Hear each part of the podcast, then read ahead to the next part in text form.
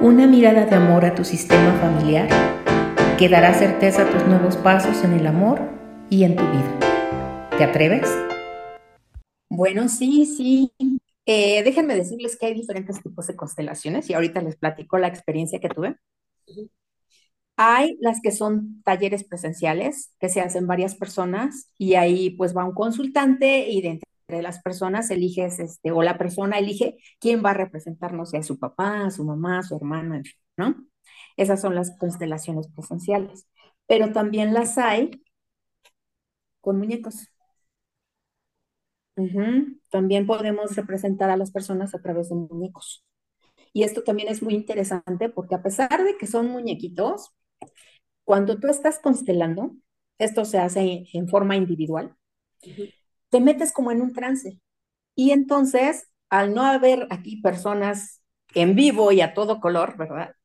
Cuando tú tocas al muñequito, vas escribiendo lo que cada una de, esos muñequitos, a la persona a la que está este, representando, va sintiendo. Mm. Lo puedes hacer también, eh, yo lo hago, y esta me encanta, me encanta muchísimo. A ver si la pueden ver más o menos. Ajá, esta es la, la rueda de sanación, es la rueda Lakota. Ah, ok. Ajá. Entonces, cada uno de los colores representan diferentes cosas, es la primavera, el verano, el otoño, el invierno. Aquí me encanta esta porque es un trabajo todavía mucho más profundo que, que, los otros talleres. Ok. Representa al fuego, al aire, al agua, a la tierra, todo eso. Las, eh, también nos puede dar la edad en la que personas eh, padecieron X cosa, ajá, es el universo, este, puede uno checar, por ejemplo, los, los trimestres del embarazo, es mucho más completo y esa se hace a través de, plantillas. Mm. A través de diferentes plantillas vas representando este, a las personas, todo ese tipo de cosas. Entonces, esto todavía es un trabajo más fuerte, más profundo. Entonces, este, pues bueno, es, como les digo, es un trabajo sí muy espiritual, en el cual yo tuve una experiencia. Eh, cuando yo estaba haciendo, ya estábamos en exámenes finales, resulta que va una consultante y quería trabajar con su sobrina. Entonces me elige a mí como su sobrina. No, qué feo, ¿eh? O sea, qué feo en el aspecto en que era una chica, una adolescente, y resulta que se quería suicidar. Fue un caso, yo nunca en una constelación ahí había llorado, y ese día, así como tú bien lo, lo describes, empecé a llorar a cántaros. Y fue un trabajo muy cansado, o sea, terminé agotada, no sabes.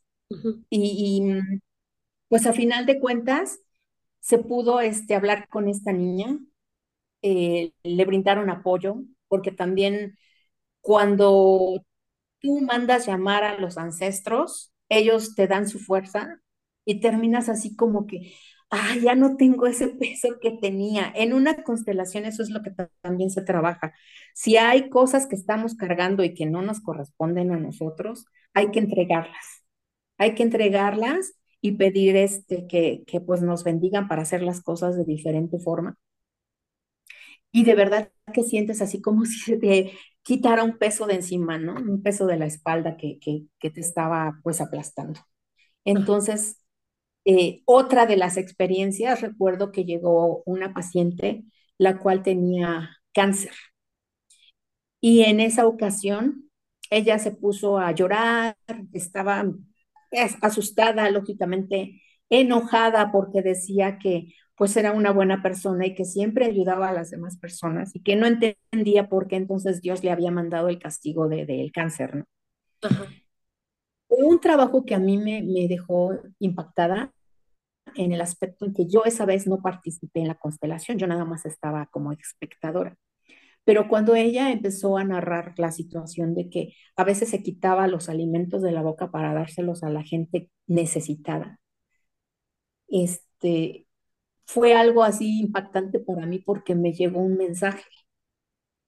Y entonces, este, el maestro que estaba en ese día haciendo la constelación estaba pidiendo opiniones y todo, y yo le dije, yo tengo un mensaje para, para ella. Y el mensaje fue que sí, que efectivamente, este, pues les gustaba allá arriba, ¿verdad? Al Señor, que ella fuera buena con las personas. Pero lo que más me impactó fue la pregunta que le hizo. Y la pregunta fue la siguiente, ¿cuándo has sido buena contigo? ¿Cuándo hiciste caso a las señales? Y se quedó así impactada la chica. Reflexionó un momento y empezó a decir, sí, efectivamente, cuando yo empecé a sentirme mal no le hice caso y lo postergué, no fui al médico, sino hasta muchos meses después, cuando ya me detectaron que pues ya tenía cáncer.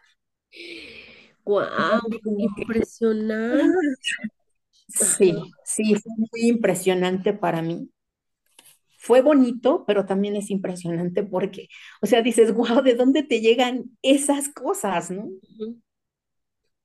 Y la verdad, como les comento, es cuestión de que todos estemos abiertos, porque hay muchas personas que, que se cierran a la ciencia y la ciencia no lo sabe todo. Efectivamente. En, en, por ejemplo, tratando sobre una enfermedad, se han dado casos en que las personas, si su mamá tuvo cáncer, si su abuelita tuvo cáncer a los, no sé, 55 años, se programan y dicen, es que ya para el año que viene cumplo 55 años y entonces es seguro pues, que me va a dar, ¿no? Porque pues así es en la familia. Y sin embargo, cuando a veces se tratan también casos sobre enfermedades, la enfermedad solo quiere que la mires algunas veces. Y cuando tú la miras y le dices, ok, te veo y te agradezco que, que me hayas hecho verte. Espero que lo que escuchaste te sirva para ver las cosas buenas y las no tan buenas que tienes, para trabajar en ellas y de esa forma hacer de tu vida algo más brillante. Hasta la próxima.